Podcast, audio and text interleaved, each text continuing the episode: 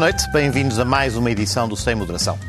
A guerra na Ucrânia prossegue, quatro meses depois do início das hostilidades, com uma intensidade junto às populações civis longe da frente de batalha, que convoca memórias de outros conflitos mais graves e duradouros. Entretanto, o G7 e NATO aprofundam a reflexão sobre o que fazer entre prometer mais meios à Ucrânia, ter mais tropa em mobilização e hesitar em aprofundar ou não as sanções. Será o nosso primeiro tema desta noite.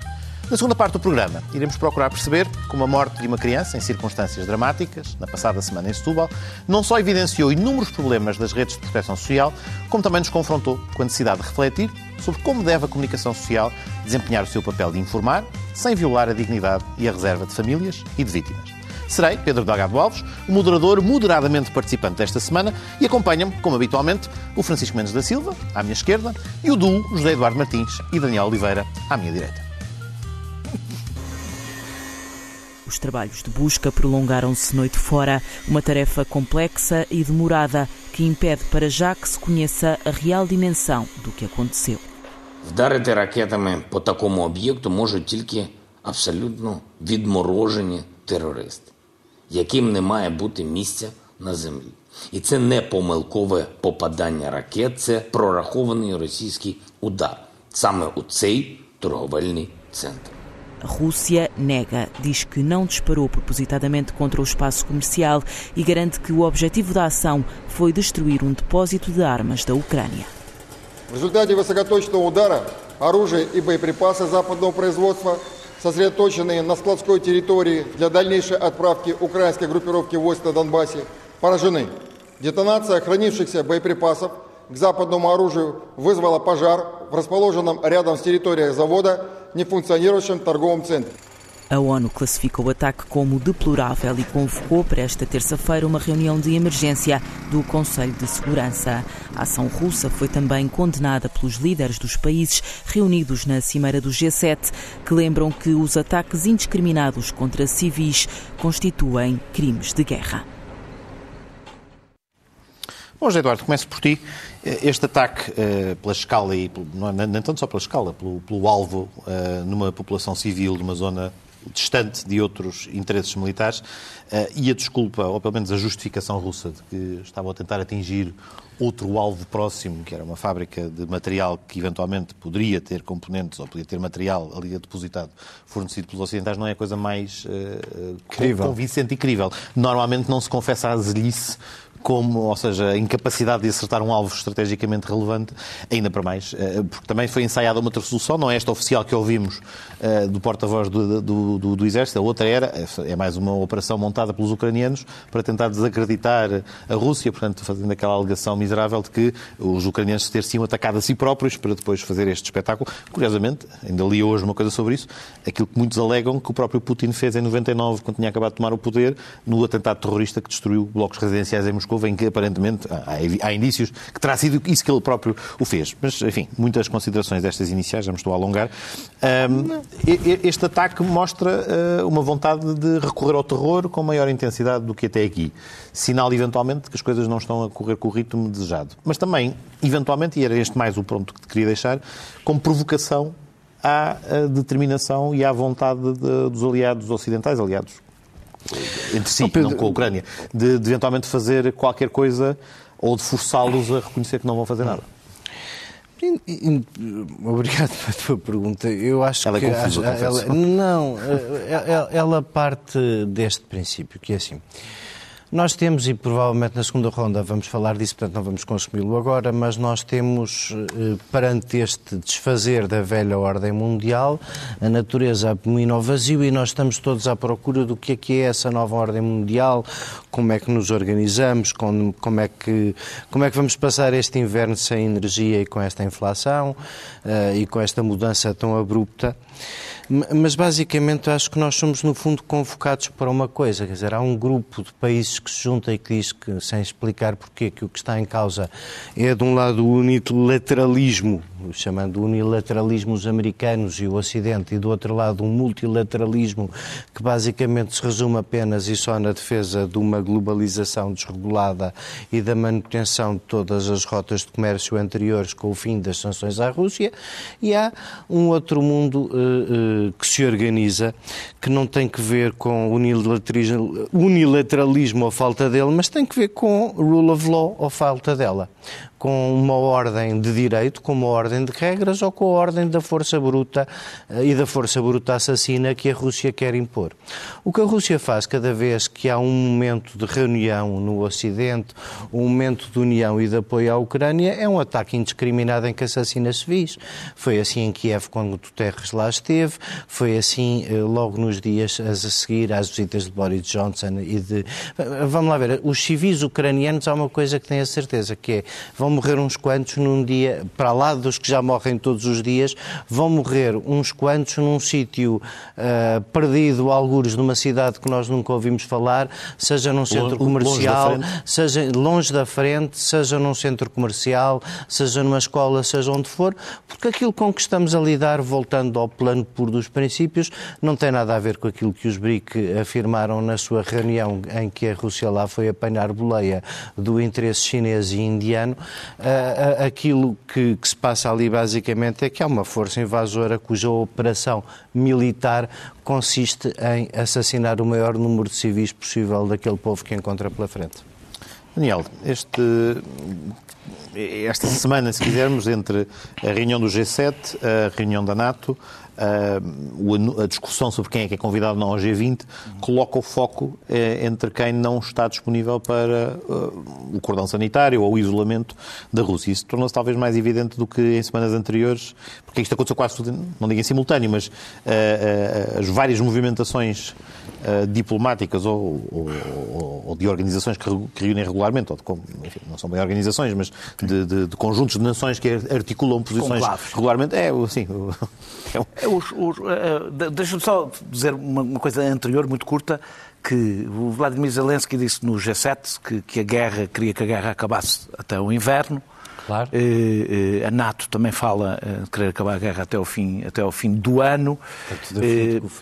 A Rússia diz que, a guerra acabará quando a, quando a Ucrânia se render e aceitar todas as condições da Rússia. Bem, seja como for, não me parece, não, o cenário não é que a guerra vá acabar. Claro que muita coisa pode mudar. O que, aliás, o cenário parece-me dos as coisas que vemos é que ainda estamos no início de uma escalada que, aliás, pode tornar cada vez mais arriscada e mais brutal, como se viu neste caso do centro comercial. E eu, e agora passando para a tua pergunta, não acompanho o otimismo de alguns que assistimos a um isolamento uh, da Rússia eh, e eu acho que essa ideia, esse isolamento não está a resultar longe disso. Nós prestamos muita atenção sempre ao, ao, ao, ao prestamos atenção ao G7, aos, às cimeiras europeias, à reunião da NATO, eh, onde aparece a unidade e o isolamento da Rússia, isso dá uma visão deturpada e eu queria falar do resto do mundo, aliás, o, o, o Zé Eduardo já, já tratou, já, já entrou um pouco, um pouco aí na reunião dos BRICS, que representam 42% da população, 30% do território e 26% Como do PIB dizer, mundial. Para, para as pessoas mais uh, não tão inteiradas do assunto, o que é que são os, os BRICS? É Brasil, Rússia, Rússia, Índia, uh, China, China e África do Sul. Eh, eh, mas na reunião dos BRICS... Putin, Xi Jinping, não, Bolsonaro... É já, já eram os países antes de... Antes, não, mas então não é preciso políticos os BRICS, os BRICS, os BRICS são anteriores a... Já, já foi o Lula... Modi, já, já foi o Lula, já foi, já, já foi presidente de outros presidentes da África do Sul e vai voltar, vai voltar. Eh, se, se, se, os brasileiros assim o decidirem, espero que sim. Vai, se, for, bem, se, for, com Lula, continuará para, a Rússia. Atenção. Ah, deixa-me lá, deixa-me lá. Tínhamos combinado de não nos impor. Uh, bem, a China, a China uh, aquilo que assistimos é não houve qualquer isolamento da Rússia, pelo contrário, até houve uma maior aproximação, pelo menos retórica, da China e estamos, por exemplo, temos a Argentina e o Irão, por exemplo, a querer entrar, a querer entrar para os BRICS. Uh, a China precisa da globalização, é verdade, mas na realidade a globalização também não pode de forma alguma dispensar os BRICS. É completamente impossível. Até porque eles dominam uma parte não negligenciável do mundo e, portanto, uma parte não negligenciável dos recursos. Uh, na União Africana, e gostava que, que as pessoas tivessem isso, isso é presente, dos 55 líderes africanos, ficaram quatro a assistir ao discurso de Vladimir Zelensky. Uh, uh, esta, esta, esta neutralidade, ou o que lhe queiram chamar, ou outra coisa qualquer, não é propriamente um alinhamento com a Rússia. É, o resulta do facto da Rússia, mas sobretudo da China, serem as potências que contam hoje em África, mas sobretudo a China. Eh, e isto a Rússia não conta Isto nada, resulta... a China conta Conta, tudo. não, mas eu estou a dizer, mas sobretudo a China. fazer-se contar um bocadinho Sim. nos cenários militares em que conseguiu ter intervenção. A China é por outra anymore. razão. Not a China anymore. Not anymore, mas Not enfim, anymore. Foi, vá, vá, vá. Tem, que, tem que tirar as tropas, metê-las noutro sítio, mas, mas A pôs um China- pezinho no, no continente A africano. China conseguiu uma- um feito que o Ocidente não se pode orgulhar. Conseguiu ter um peso brutal em África sem nunca disparar um tiro. E isso o Ocidente não se pode orgulhar. E como é que não isso me aconteceu? interrompas, vá. não te quero vá, interromper, só quero não interrompas, só quero- só quero que um homem faz-te como tu- vontade, faz-te a vontade e não te interrompas. Faz-te a Vinho, porque Tu que achas que isso aconteceu? vais ter a segunda volta. Ah, ah, ah, na Cimeira das Américas, estou a pegar em outras cimeiras que foram faladas por cá, teve a mais baixa participação de sempre, em Los Angeles, com fortíssimas críticas a Joe Biden, em poucos meses. Peru, Argentina, Chile, agora a Colômbia, que, é um, que era um bastião dos Estados Unidos, da influência dos Estados Unidos. Muito provavelmente a seguir o Brasil. eh, eh, eh, passaram para o lado da esquerda. Nós não vamos assistir a uma revolução, nem estamos a assistir a uma revolução na América Latina. Quem acha que isso vai acontecer ou não acha que isso vai acontecer. O que vai acontecer é que estes países não vão alinhar com nenhum bloco em especial. Eh, Da mesma maneira que fazem negócios com a China e com a Rússia, a Argentina já se ofereceu para substituir a Rússia na venda de alimentos e na venda de gás. Já agora e a Venezuela, E a Venezuela. na oferta do petróleo. Ou Mas seja, vocês estão todos tristes com isso, não é? seja, não, eu não estou triste nem não- contente, eu estou, porque eu estou fazendo uma análise. A, a, a visão, indiferente. a visão, não, não, eu não sou indiferente, olha disto de uma forma um pouco diferente do mais contente e do, do feliz. Tem coisas, isto tem coisas péssimas e coisas excelentes, eh, Claro. como, como quase todas as mudanças eh, na, na- história do mundo. Ah, ah, ah, é tão anacrónica a fantasia russa de que pode voltar aos seus tempos imperiais, como, do meu ponto de vista, a ideia de que a Guerra Fria e a, e a política de blocos, incluindo a ideia do bloco das democracias e das autocracias, que faz uma simplificação que depois não bate certo, é um queixo suíço, tantos buracos que tem, eh, pode regressar.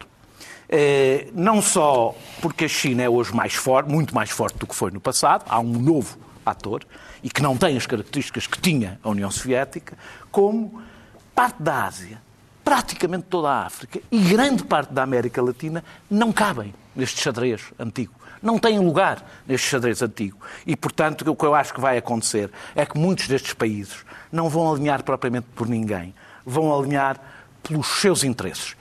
E o discurso, para para terminar da forma mais provocadora, pronto, poder provocar mais, o discurso dos valores vale muito pouco em África com a experiência que tiveram com a Europa e na América Latina com a experiência que tiveram com os Estados Unidos. É difícil vender-lhes o discurso dos valores e da democracia, porque nós a praticámos em casa, mas grande parte das vezes foi para consumo, como se costuma dizer, para consumo da casa.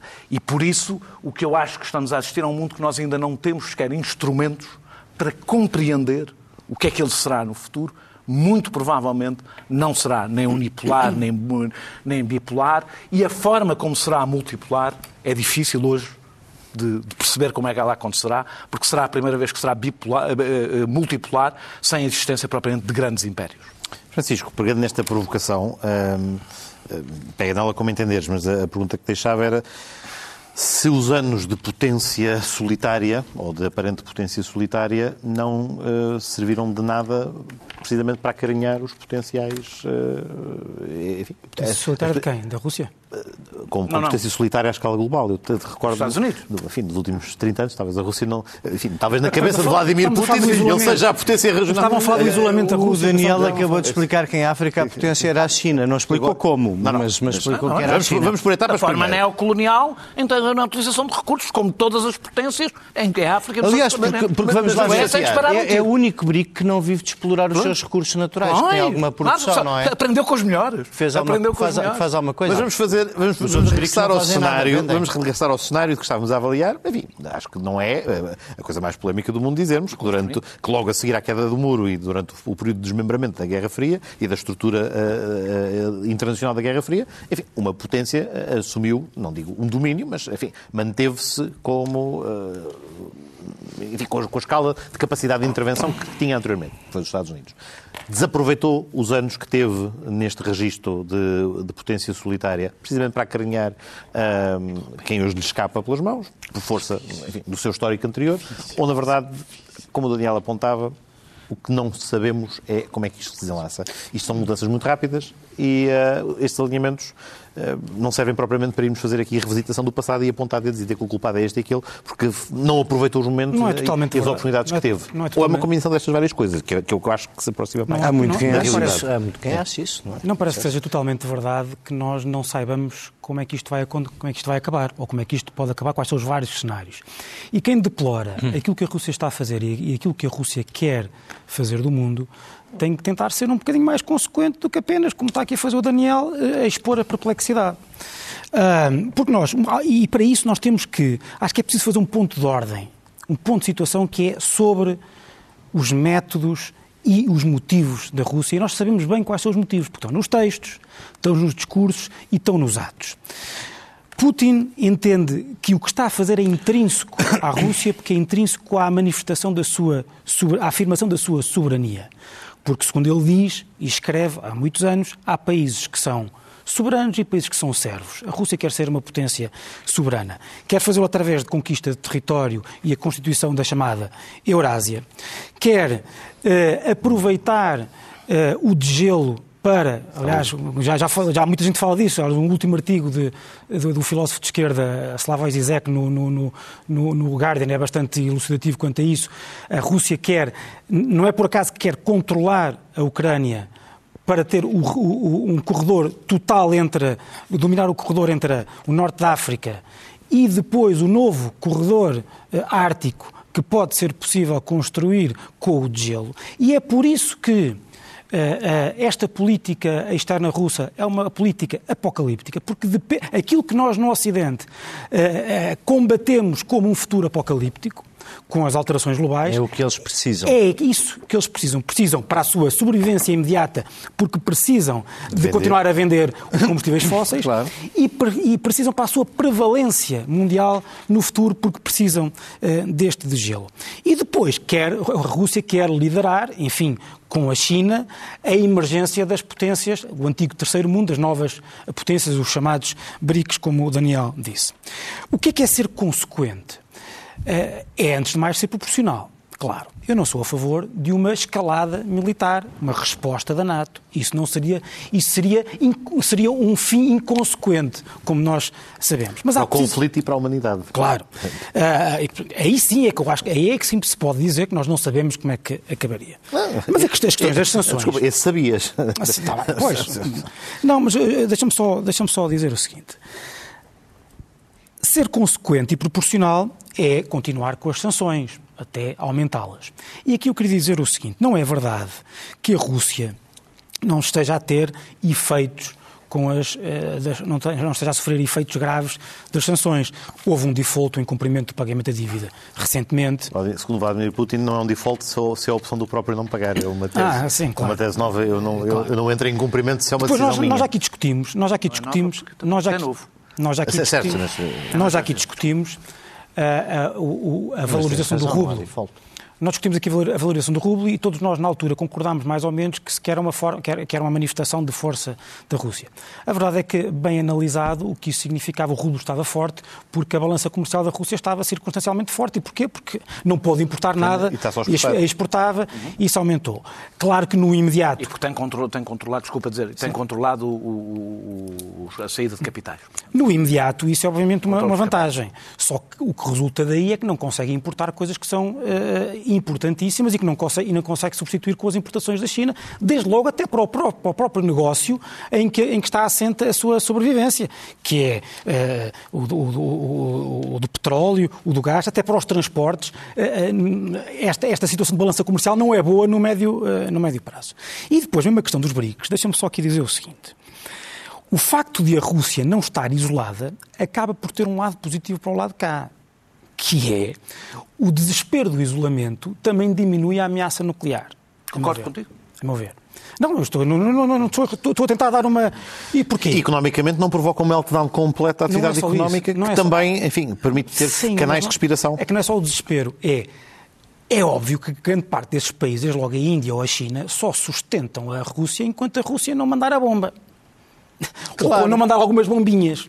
Quando e, mandar portanto, a primeira foge. E, portanto, e, portanto há, há os checks and balances mundiais, os checks and balances mundiais é também funcionam desta forma. E para terminar, para terminar esta primeira ronda, Uh, ser consequente é, obviamente, também as organizações em que está assente o Ocidente. Que sejam organizações mais baseadas em valores, como a União Europeia, sejam organizações baseadas mais em interesses, como a NATO, que apesar de tudo, que apesar de todo o G7, que apesar, que apesar de tudo uh, uh, garantem a articulação e a prevalência de países na sua maioria são países uh, uh, democráticos e da ordem, da ordem liberal.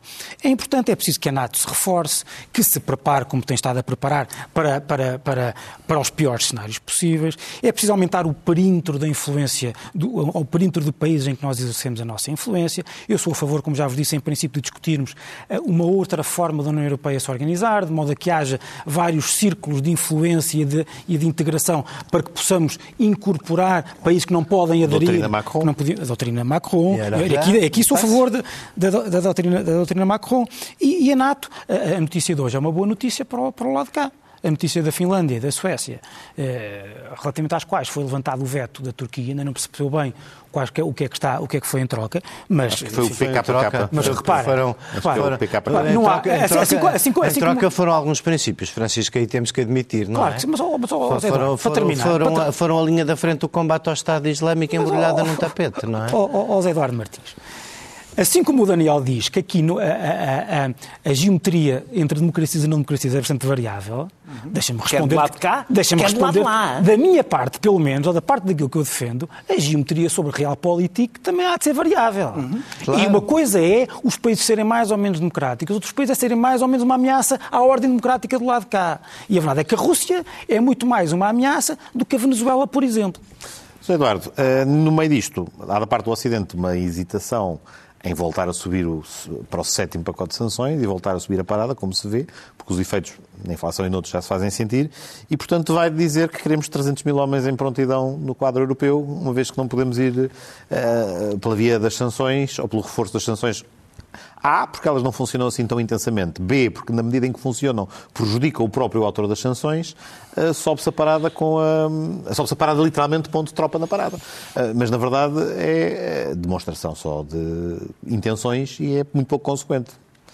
Eu acho que os líderes europeus e as pessoas que tiveram a coragem de impor estas sanções à Rússia, onde um autocrata quer lá saber se o seu povo passa fome, tem mais ou tem menos. Ou o mundo passa fome. Não, o mundo passa fome, obviamente, não tem as mesmas consequências de, do, do que as sanções, a inflação uh, e, e, tudo o que é esta primeira crise energética mundial. Porque isso é que é preciso, nós vamos passar, estamos a passar e vamos entrar.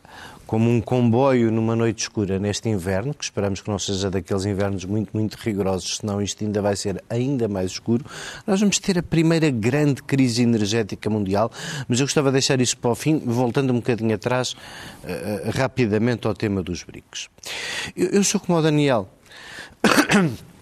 Sou daqueles homens que, a meio da vida, sente que conquistou muita coisa uh, no país onde vive que nós vivemos rodeados de países onde as pessoas são livres de dizer o que pensam, uh, votam, têm sistemas de saúde, têm proteção social, têm impostos progressivos, têm férias pagas, têm segurança social.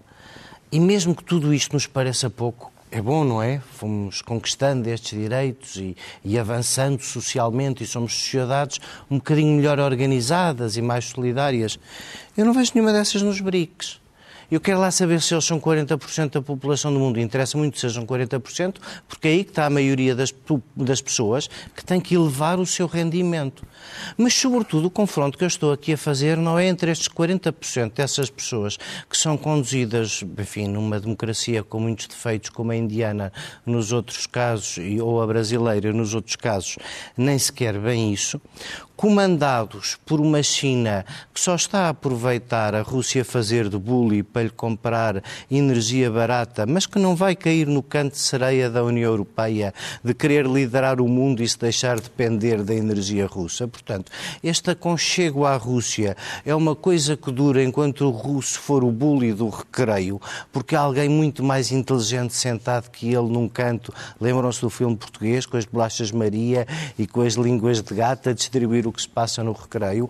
A Rússia é só o, o, o, o guna do recreio, não, não é verdadeiramente o comandante, o instigador ou o motivador de nenhuma destas coisas. E, portanto, muito cuidado com as associações que queremos fazer, porque para termos este mundo de férias pagas, direitos dos trabalhadores, paz, sossego, liberdade, liberdade de expressão e todas essas coisas, nós precisamos, antes de mais, de democracia. Precisamos de democracia para realizar a maior parte dessas coisas. Precisamos de valores. E é isso que distingue qualquer união de BRICS de uma união, por exemplo, do G12, como vários americanos propõem, que é uma coisa que junta o G7 com a Coreia do Sul, com a União Europeia de forma formal, com a Austrália, com a Nova Zelândia, que é uma espécie de coligação global que representa 60% do produto uh, bruto mundial e, e boa parte do investimento na defesa e significa uma comunhão de valores que eu não partilho nem quero partilhar com os BRICS. Sobre a coisa mais importante que é interromper mas isso no fundo é abdicar do processo de transformação dos BRICS e de captação dos BRICS para as democracias liberais, dos BRICS no caso, para a captação das... no caso do Brasil ou da Índia, era vislumbrável isso parece, isso parece conversa de americano. não sei se não é conversa americana, conversa americana seria nation building. Se eu não quiser, não, não, pela se eu não quiser que a China, pela... se a China não quiser ser uma democracia liberal, vou obrigá-la? Não, mas não falei da China. Eu falei especificamente do Brasil e da Índia. Ah. São países cujas tradições democráticas, apesar de mais de menos, menos intensas que a dos países mas, que tu Mas o Brasil são captáveis, são, podem ser, são países ser... que hoje em dia, a Índia ainda tem alguma indústria no aço e outras coisas, o Brasil depende exclusivamente da venda de matérias-primas e quem lhes compra é a China, na maior parte dos casos, onde é que está a independência para fazer isso? Eu não a vejo. Olha, tens mas deixa, uma oportunidade, mas deixa... uma vez que deixaste de comprar matérias-primas à Rússia, podes fazer a substituição olhando para aqueles que podes tentar captar. Porquê é que achas, porque é que achas que o Bolsonaro está lá? E porquê é que achas que foram convidados? A Índia foi convidada para, para o G7, não foi? Eu, eu sobretudo. Na para a reunião. Certo, mas o, com, com, com grau de sucesso. O ponto é mesmo esse. Para podermos passar à frente e ainda falar de outras coisas, só queria dizer que é assim. Eu também assim, por Cuidado com a crise energética mundial. Porque eh, o interesse dos BRICS é o apocalipse climático, que é isso que os faz vencer na globalização desregulada. Ponto final de parágrafo. Não tem interesse. Tipo, estão interessados no Bangladesh e nas pessoas do Bangladesh e se a água sobe ou se a água desce. Já são as maiores uh, não, não, e, e, portanto, cuidado porque nós podemos começar a estar a caminhar para um momento em que a nossa solução para a transição energética no curto prazo é a energia nuclear. E, novamente, as grandes, quem domina a energia da tecnologia nuclear neste momento, porque o Ocidente felizmente a foi considerando obsoleta, são a China e a Rússia, justamente. Ou seja, eu não vejo um inverno nada fácil e não vejo um inverno nada fácil para os líderes europeus que, em democracia, vão ter que lidar. Tiveram agora uma ideia um bocadinho totó, que é fazer um cartel de consumidores, que é uma coisa que eu nunca tinha visto na vida, que é tentar eh, pôr uma limitação ao preço do petróleo. Não percebo como é que sem a participação e a ajuda da OPEC isso alguma vez vai ser possível. E, portanto, as nossas democracias, justamente porque são muito melhores, são muito melhores no cotidiano da vida das pessoas. Esquece os valores. Os valores traduzem-se no cotidiano da vida das pessoas. As nossas democracias, porque dão uma vida muito melhor às pessoas, vão sofrer muito mais neste inverno que as ditaduras que podem fazer as pessoas passar frio. Daniel. Uh, bem, a minha intervenção não era propriamente sobre a Rússia, era sobre, neste cenário, a relação do mundo com o Norte. Eu utilizo a expressão Norte aqui, não Ocidente, porque elas querem dizer coisas diferentes e são perspectivas políticas diferentes das relações internacionais. Uh, eu com Vladimir Putin eu não digo sei o que é que ele quer, mas há coisas relativamente evidentes quer ter o poder que tem um império e acredita que a Rússia, um país em decadência económica, em decadência a todos os níveis, pode tê-lo. E a história nisso é ilutável, não o pode ter. Pode... Não sabemos o que é que vai acontecer nesta guerra, mas isso não é, não, não é possível do ponto de vista do que é a Rússia hoje, do, da capacidade económica que tem, de tudo mais que tem. O que Vladimir Putin quer não pode acontecer. Eh, e eu acho que uma das razões porque quer, até disseram vocês os dois, eh, tem a ver com o risco num mundo que dependa menos dos combustíveis e, portanto, dependa menos das matérias-primas que a Rússia tem para oferecer. E, portanto, eu disse sobre isso, não tenho, não tenho dúvidas nenhumas, mas o problema é que o que me preocupa no futuro, quando penso no que esta guerra acelerou, e esta guerra vai muito para lá no que ela acelerou, a Rússia, se calhar, até não é, mais o, não é o mais relevante no que ela acelerou, a grande questão do futuro passa pela China, um, e por um conjunto de países que está a ganhar uma autonomia que não tinha. E aí não estou a pensar em África, estou a pensar em países da América Latina, potências, os BRICS, alguns que não para além da Rússia e da China, que estão a ganhar uma autonomia política, económica, etc., que não tinham. Eh, como tu dás o exemplo, nós e eles, desse ponto de vista do confronto, o Brasil. Da proteção das não, não, é disso que eu estou a falar. O Brasil tirou no, no, é, na, na, neste século mais gente da fome do que em toda a sua oh, história. Oh, Deixa-me lá, vá. Oh, Daniel, se tu estás a comparar a segurança social, Estou a, comparar, a saúde não, eu tenho que comparar, brasileiros. Eu, eu comparo do ponto onde partem. tiraram mais. Eu comparo, já vou lá. O comparo do ponto onde partem. Nós também partimos de algum ponto. Uh, uh, ou seja, a Índia deu um salto civilizacional brutal neste século. A China, neste século, mudou mais do que em mil anos. Eh, eh, e é uma brutal ditadura. As coisas são um bocado mais complicadas às vezes do que ser a Índia sendo mais próximo de uma democracia do que a China sendo uma ditadura. A China até teve um desenvolvimento social mais rápido e mais forte do que a Índia. É uma democracia com falhas. Pronto, não, não é claro, com falhas. O que eu estou a dizer é, as coisas são, as coisas são, desse ponto de vista, mais complexas. Na realidade, se olharmos, estes países deram, e é por isso que o mundo mudou, estes países deram um salto civilizacional maior do que o Ocidente, dos países do Ocidente. Vá lá, senão eu vou-me perder. Eu, ou seja, eu... eu percas, mas gostava de debater contigo. Está bem, mas eu estive aqui quietinha, depois espera.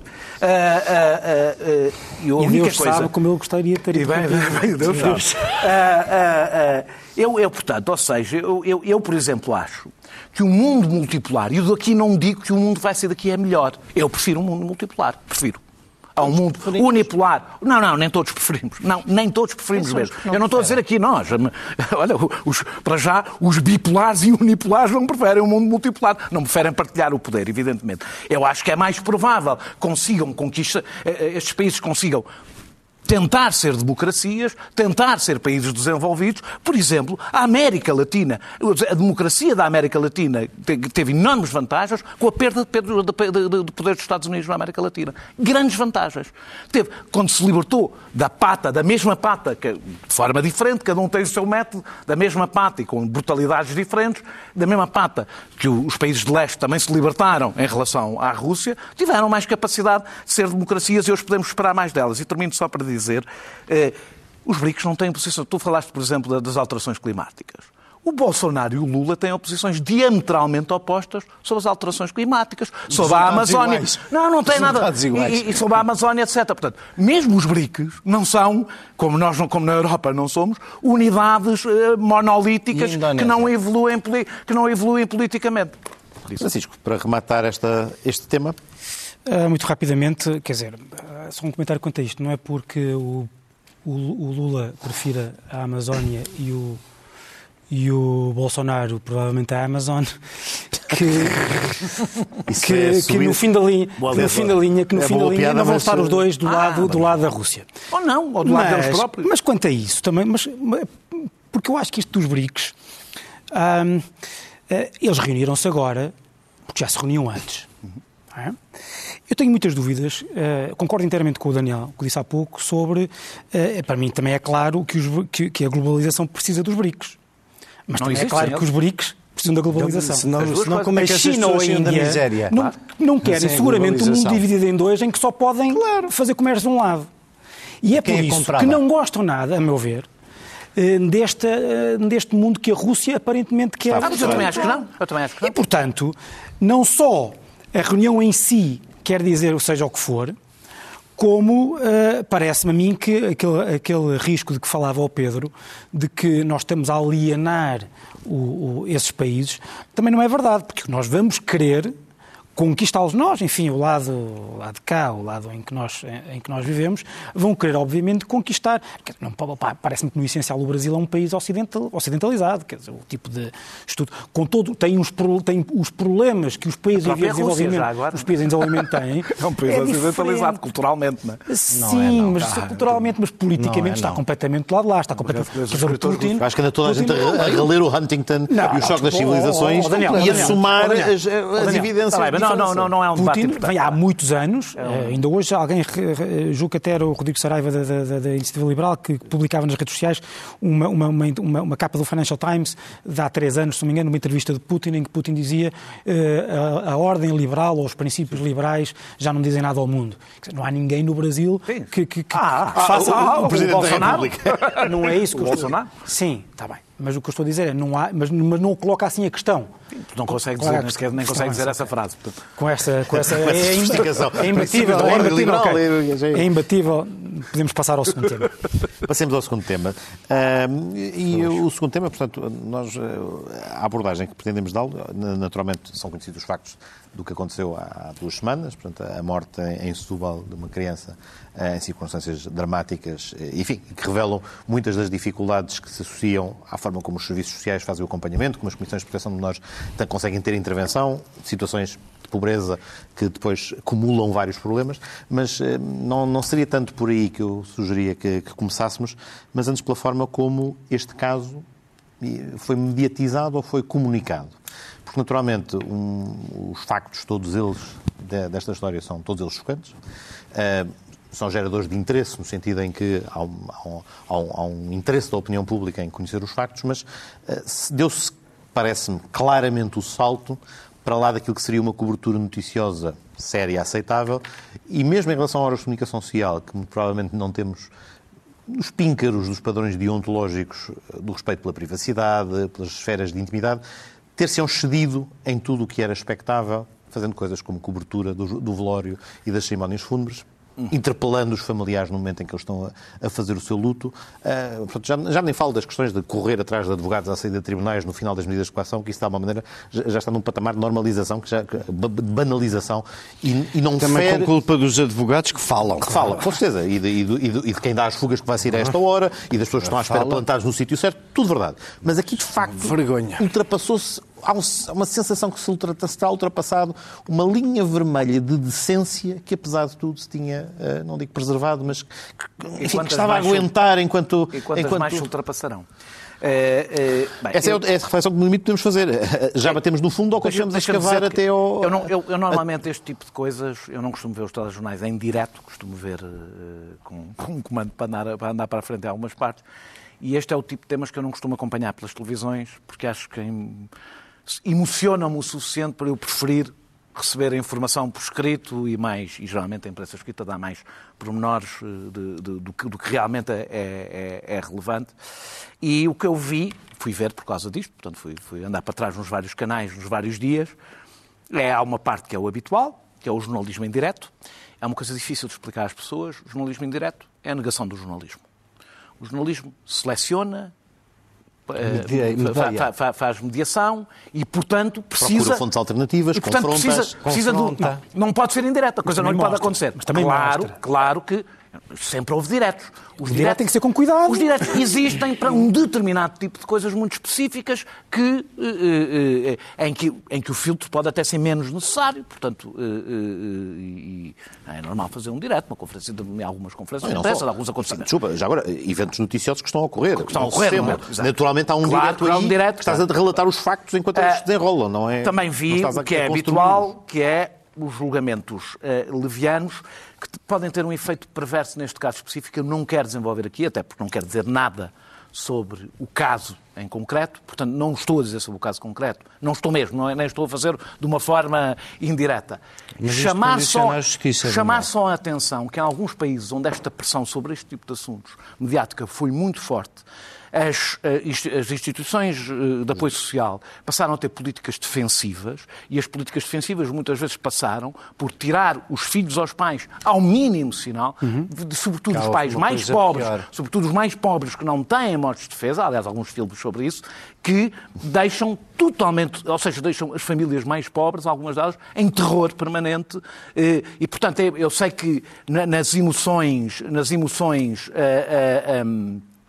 é normal as pessoas quererem isto, e é importante as instituições do Estado que lidam com, com, com, as pessoas mais frágeis serem escrutinadas, é fundamental. Eu não estou a, retirar a importância desse escrutínio, é acrescentar aqui uma cautela que é importante, porque é muito fácil acertar o totobola uh, à segunda-feira e depois as coisas terem acontecido. Uh, mas eu queria falar, uh, sem, sem, sem, me delongar muito, à exceção da RTP, foi a única. todos os, os, os canais de televisão fizeram o velório em direto eu lembro-me que em 2016 fiquei escandalizado porque um programa da manhã da CMTV o tinha, o tinha feito com a Samira, que era, tinha quatro anos, um caso tinha algumas semelhanças com este, e apercebi-me que isto passou a ser o novo normal, não de um programa sensacionalista da manhã, mas da televisão mainstream. Eh, o cerco, eh, a explosão eh, emocional de uma avó, por exemplo, que a CMTV acrescentou por música de fundo, ou seja, estetizar aquele momento. Um cerco a outra avó que foi feito a caminho do velório, numa sessão de tortura psicológica, da autêntica tortura psicológica de jornalistas à volta de uma pessoa que acabou de perder uma, uma, uma criança, um familiar, a, a falar, aliás, das responsabilidades que ela teria ou não teria, se sentia arrependimento. Uma sessão de tortura, de tortura, em direto e em público. Uh, apesar dos famosos serem muitas vezes alvos deste tipo de, de, de, coisas, quando são as famílias pobres, as coisas atingem sempre outro patamar, porque a defesa é nula. E eu, as coisas estão relativamente claras, não é preciso, eu vou ler agora, não é preciso, não é preciso saber, muito, saber muito sobre o assunto, e estão todas no Código Deontológico. O jornalista deve proibir-se de humilhar as pessoas ou perturbar a sua dor. O jornalista obriga-se, antes de recolher declarações e imagens, a atender às condições de serenidade, liberdade, dignidade e responsabilidade das pessoas envolvidas. O jornalista deve respeitar a privacidade dos cidadãos, a não ser quando há interesse público ou, ou há uma conduta contraditória, etc. O jornalista deve combater o sensacionalismo. Eu acho que acabei de ler, pai, o Código de dos Jornalistas é muito pequeno deve ter lido um quarto do Código Deontológico dos Jornalistas, foi violado alarvemente por todos os canais, praticamente todos os canais de televisão, sem qualquer pudor, de uma forma clara. Aqui não há debate, são violações claras do Código Deontológico dos Jornalistas. O, jornalista sempre, o jornalismo sempre foi uma atividade mercantil, eu vou terminar, o jornalismo sempre foi uma atividade mercantil, sempre usou a emoção, o jornalismo, uh, uh, o jornalismo que hoje se chama tabloide não é uma novidade, existe desde que, desde que existe jornalismo. Agora havia uma diferença, uma separação entre o que eram os tabloides e os outros. Uh, e essa, essa diferença está a desaparecer. Porque aquilo que antes era um mercado da credibilidade, desde que há internet, redes sociais e notícias 24 horas por dia, tratou a ser o mercado da atenção. E, portanto, o que eu acho é que os jornalistas são os próprios jornalistas, é que tem que agir, etc. Mas se os jornalistas não agirem, infelizmente estão cada vez mais proletarizados e cada vez com menor capacidade de agir, a liberdade de imprensa, o que assistimos nestes dias é um ataque à liberdade de imprensa. Porque fragiliza a liberdade de imprensa, porque a liberdade de imprensa não pode ser um sinónimo de ataque aos direitos de cidadania eh, das pessoas. Não pode, e foi o que aconteceu esta semana. Francisco, comenta como quiseres, mas pegando numa ideia agora final do Daniel, que ele nem desenvolveu, é também um problema de autorregulação e da falta dela, mas também de heterorregulação, ou seja, ah, das entidades. Calma. Esse é o tema. É, esse é o tema, ou seja, de duas óticas. Esse nem, também é o tema. Nem estou a colocar a questão da Comissão da Carteira como autorregulação, porque há uma delegação de, enfim, de poderes públicos para fazer a, a regulação bastante circunscrita da profissão, e depois temos uma entidade reguladora da comunicação social que, perante este crescendo de problemas que em que este caso é talvez ultrapassar de várias linhas vermelhas, mas que é uma questão de escala face a outros que já tínhamos assistido, eh, pouco ou nada tem manifestado de desaprovação, eh, de pouco tem formulado recomendações, tem-se manifestado ausente é um tema difícil, regular a liberdade de imprensa e a liberdade de expressão sem uh, correr outros riscos é um para a democracia. É Mas estar ausente... se calhar é menor não mexer. A abordagem parece ser esta, enfim, uh, pilaticamente lavando daí as mãos. eu concordo inteiramente com tudo o que disse o Daniel, queria só acrescentar uma coisa que não é só. Uh, e o que eu acrescento é bastante lateral uh, relativamente ao que eu estava a dizer, ou, ou até subsidiário. O, não, não, não, são, não foi só a violação dos direitos de cidadania da vítima, depois da morte e, do, e da sua família, também há sempre depois um, um, um, um, tipo de discurso sobre a atuação do Estado ou dos seus agentes que depois é muito populista. Eu devo dizer que fiz, eu, na, no primeiro mandato que eu fiz eh, na Assembleia Municipal de Viseu, eu fui nomeado pela Assembleia Municipal como membro da, de uma Comissão eh, de Proteção de Menores. E, e, na altura, já foi há alguns anos, eh, tive, presenciei diretamente o trabalho dessas, dessas pessoas. E que é um trabalho meritório, Difícil. Difícil. E outra coisa que é, e outra coisa, como não pode deixar de ser, a intervenção é sempre uma intervenção, essa inter, a intervenção de tirar, por exemplo, os filhos, é uma intervenção de última rácio, uma claro, intervenção limite. E quando assim é, é sempre, o que é que é, o que é que é o, não, mas o que é que é o limite, o que é que é o momento limite? É sempre uma linha muito tenue que nós não sabemos e muitas vezes, sim, arrisca-se a que o limite, a que se passe o limite, muitas vezes sem, uh, uh, sem as pessoas responsáveis terem os meios ou terem sequer uh, a, informação. a informação suficiente. E, portanto, é, uma, é um trabalho mesmo muito difícil, que de facto pode levar eh, esta, esta, esta deturpação mediática do tratamento pode levar a que, em vez de se esperar pelas, pela, situação, pela situação aparentemente limite, se comece logo desde o início a tirar os filhos aos pais, que em si mesmo é uma situação limite. É uma, violência. É uma violência. É uma violência. Uma violência. Quem é que toma agora, quanto à atenção mediática, claro, agora, quanto à atenção mediática... Eu não fazia esse trabalho. O que é que eu acho que para mim é o problema, o problema aqui? É que a atenção mediática sobre estes assuntos é, peca por defeito em geral e peca por excesso em concreto. Peca por defeito, em geral, porque nós, porque há de facto eh, esta a, a, a miséria e a pobreza mental e material, eh, material e psicológica uh, em que muita gente vive uh, é um ângulo morto, morto, morto da nossa uh, comentário público, político. Estas nós, pessoas só existem com nestes casos. Nós discutimos, oh Daniel, nós discutimos é isto muitas vezes aqui, quando foi da altura da pandemia. Não estou a dizer que isto seja um resultado da pandemia, mas a, a, os problemas de saúde mental, os problemas das pessoas que não puderam deixar de trabalhar, uh, uh, todo, todo, toda a pobreza e, e, e, e, os problemas de saúde mental que daí resultaram, nunca eram tratados uh, em programas de televisão. O governo, as pessoas que comentavam as medidas do governo eram pessoas, na, na, sua esmagadora maioria, e falo também contra mim, se calhar até contra nós, eram pessoas para quem a pandemia, o trabalhar em casa, não, não, não correu especialmente mal. Uh, e essas pessoas tinham tendência a aceitar as medidas mais gravosas do governo as pessoas que tinham que continuar a trabalhar e não podiam, as pessoas uh, que não tinham consultas, as pessoas que viram a sua saúde mental deteriorar-se, não tinham, uh, não tinham voz. Não tinham voz porque o governo não era, não era instado a, a, a ouvir a voz delas, porque os comentadores e a, e a opinião pública não as, não, é, é, essas vozes não faziam parte da opinião pública, e a opinião pública também não instava o governo a, a, a ouvir essas pessoas, ou ouvir os seus problemas, ou ter atenção a isso, porque, porque grande parte de, dos comentadores que fazem a opinião pública estavam mais ou menos uh, confortáveis com as, uh, com, com as medidas do governo. Depois, peca por excesso, porque como nós não temos atenção a esta realidade, quando vemos um caso concreto, o choque e a surpresa leva-nos a querer conhecer o porquê daquilo acontecer. E, e, e, e, eu acho que é nesse contexto que há a intromissão generalizada, excessiva na, eh, na vida privada, um, que nos leva a considerar. Eu tenho muitas dúvidas sobre como é que isto se, como é que isto se resolve de facto, porque os jornalistas são como os políticos. Nós, nós, uh, eu, então, contigo, Daniel, já, já discutimos isto várias vezes, uh, da crise da mediação. Os mediadores, até se pode chamar as elites, eh, as elites de mediação, jornalistas, juízes, políticos, deputados e outros, são, qual é que é o papel dessas, dessas, dessas instâncias? É um papel ao mesmo tempo de representação e de liderança. E isto entra em choque, porque se é verdade que um jornalista tem que liderar moralmente, e portanto não pode, não pode ir atrás de uh, Pavlov, pavlovianamente de todos os instintos daquilo que o, que o povo quer, uh, que as pessoas lá em casa querem que ouvir. cada vez menos assim.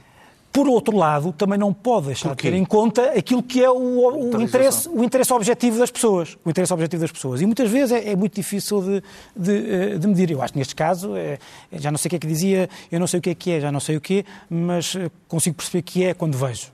Isso era, o juiz, eh, era um juiz do Supremo Tribunal Norte dos Estados Unidos a propósito da pornografia. Ou isso, exatamente. Não sei definir. Não sei definir, I know it when I see it. Eu sei, eu Olha, até bem, sei aqui, quando vejo. Eu não consigo, não, não consigo definir o que é. Uh, é pornografia, pornografia. pornografia. É, não, é isso que eu estou a dizer. Claro. Diz aqui que é pornografia jornalística, mas consigo dizer que é quando, quando vejo. Agora, quem é que regula? Pergunta aqui ao doutor. Deixa a bola para deixa a bola, deixa a bola para ti, porque eu, eu acho que é muito difícil. É, eu ia passar essa bola em parte, ia só acrescentar uma coisa, se temos um bocadinho de tempo, pode-se discorrer, que é outra coisa que lhe surgiu imediatamente associada, que é o oportunismo exploratório para dividendos políticos, porque imediatamente uma determinada força política que eu de enumerar já deu entrada do projeto a aumentar e a, criar, a tipificar a prisão perpétua para ilícitos iguais a estes casos. Ou seja, é do costume. O do costume. Ah, é, Ou seja, já deu entrada, projeto manifestamente inconstitucional, mas uh, o ponto... Como é que costuma dizer? Estamos à mesa. Estamos à mesa. claro, mas isto provoca, isto alimenta também... Não é, estamos à mesa. Claro, mas alimenta também... É aquela força que o líder foi a Antuérpia dizer claro. que há cidades em Portugal que aplicam sim, a, querem aplicar a Sharia. É, enfim, provavelmente deve estar a pensar na Feira Medieval de Mértola durante aquele mês, em julho. Bela Feira Medieval já agora, fica, passa publicidade, mas seguramente isso é uma, deve ser uma música que eu estava a falar antes do programa, no último disco dos Divine Comedy que se chama Norman and Norma, que é um casal que depois no fim vai a uma feira medieval, uma espécie de reenactment. vai adiante, adiante, adiante. Depois do grande avanço da ciência política foi dizer que, que a Rússia é o Guna do recreio, agora tens este, mais este apontamento. Opa, eu concordei com tudo o que vocês disseram e a minha resposta sobre a regulação é que tem que ser autorregulação. Mas todas essas coisas são difíceis e vamos lá a elas por partes. Só ou complementar? É as modalidades europeias eu, são ótimas e variadas é, e combinam tudo um pouco. Sabes uma é? coisa? Eu, Agora, eu nós venho, não optamos, eu venho, por, só para acabar, eu não, não optamos por nenhuma delas de forma de um país, Eu venho de um país onde, apesar dos sensores serem estúpidos, andaram por aí. E, portanto, tudo que me cheira lápis vermelho... Epá, azul, azul. Azul. Eu prefiro não... Pois era o do cheira eh, eu, eu prefiro não... Não... Não... não pá, nem, nem correr o risco. Sabes, Pedro, nem correr, acho que não vale a pena nem correr o risco. Sobre o jornalismo, tenho quase nada a acrescentar ao que o Daniel disse e concordo com tudo o que ele disse, mas lá está, acho que o tema é um tema de autorregulação e acho que é um tema muito difícil. Muito difícil, porque vamos lá ver, o que está a acontecer ao jornalismo é que tu, tu precisas ter redações, precisas ter pessoas, precisas ter repórteres na rua e não estás a pagar melhor aos jornalistas como não estás a pagar melhor a uma série de gente. É? Embora seja um bocadinho inexato aquilo que já se disse hoje aqui no canal sobre o aumento dos deputados, na verdade o aumento das pessoas e a sangue morto de, da democracia continua lá e o jornalismo faz parte disso. As pessoas a ganharem eh, como estagiários 600, 700, 800 euros não são pessoas de quem tu esperas que tenham tido tempo até na vida para fazer as leituras suficientes para o papel de mediação que se lhes impõe e, portanto, nessa medida, eu, eu, eu, não sei se, além da autorregulação, não podia haver aqui qualquer coisa dentro da classe, uma espécie de auxílio para que muito do que vocês dizem ter visto, que eu, eu por mim, eu prefiro desligar a televisão nesses momentos. Depois uma pessoa não escapa, porque acaba por ver tudo, nas, abre o Facebook e vê tudo no Facebook à mesma, o que não viu na televisão. a abrir o Facebook. Está bem, mas, mas, mas, como acabo por, mas como acabo por abrir o Facebook para outras, outras coisas, coisas não interessa que não tenha visto a televisão, porque levo com isso tudo à mesma. E, e, so, e, sobre o que se passou, gostava de dizer uma coisa, apesar de tudo, duas, duas, eh, uma nota de esperança e outra coisa que me preocupa. A nota de esperança, apesar de tudo, é dizer isto. Assim, é, é, é, acho muita graça a exigência que uma turba multa de vizinhos que, eh, morando ao lado destas pessoas, só se lembrou de fazer um charivário para o funeral e culpa os técnicos das comissões de proteção de menores. Eu nunca quereria ter esta profissão. Quer dizer, uma pessoa ter como profissão ter que decidir sim ou não, um filho fica com os pais, por mais que a vida seja de la por mais que a casa seja pobre, por mais que as pessoas eh, estejam num quadro. São filhos e pais, quer dizer, separar filhos e pais, quer dizer, quem é que quer ter essa profissão e quem é que a fará sem falhas? E, sobretudo, quem é que a fará sem falhas? Acompanhando 70 mil quem, é- casos. Quem é que a fará sem com falhas? Meios, com meios... Eh, muito, muito cuidadinho a falar dessas pessoas, porque dizer, eu não queria estar no lugar delas e, e, lá está. Não acho que seja uma profissão possível sem falhas. E, e essas falhas levam-me a esta única nota de esperança. Eu sei que nós temos várias miúdas que o horror dos últimos anos nos lembra desde a média, só uma meia dúzia delas. Epá, mas em 70 mil casos reportados, Apesar de tudo, as mulheres vítimas de violência doméstica sofrem bastante mais do que as crianças em Portugal e a minha única nota de esperança é que isto é um horror indizível, mas é um horror indizível que não se repete assim tanto como o nosso coração às vezes parece querer dizer perante cada um destes casos. Última nota sobre o ângulo morto da democracia, muito rapidamente, que o Francisco falou, que são os muito pobres. Os que moram nestas vilas, nestes bairros, que agora moram nos subúrbios e quando nós éramos mais novos moravam naquelas ilhas do bairro Alto, e de Santos e dos outros sítios, esses sítios onde tudo se partilha, a casa de banho e a água e que continuam a existir. Esses sítios vão chegar ao fim deste ano a precisar de medidas de exceção mais fortes do que as que estivemos durante a pandemia. E é disso que eu suspeito que nós vamos voltar a preencher os nossos espaços nacionais quando voltarmos do verão. E com esta nota chegamos ao final do nosso programa desta semana. Não percam, caso queiram voltar a ouvir, no nosso podcast disponível a todo momento e a todos, naquele que amanhã é o último santo deste mês, um feliz dia de São Pedro.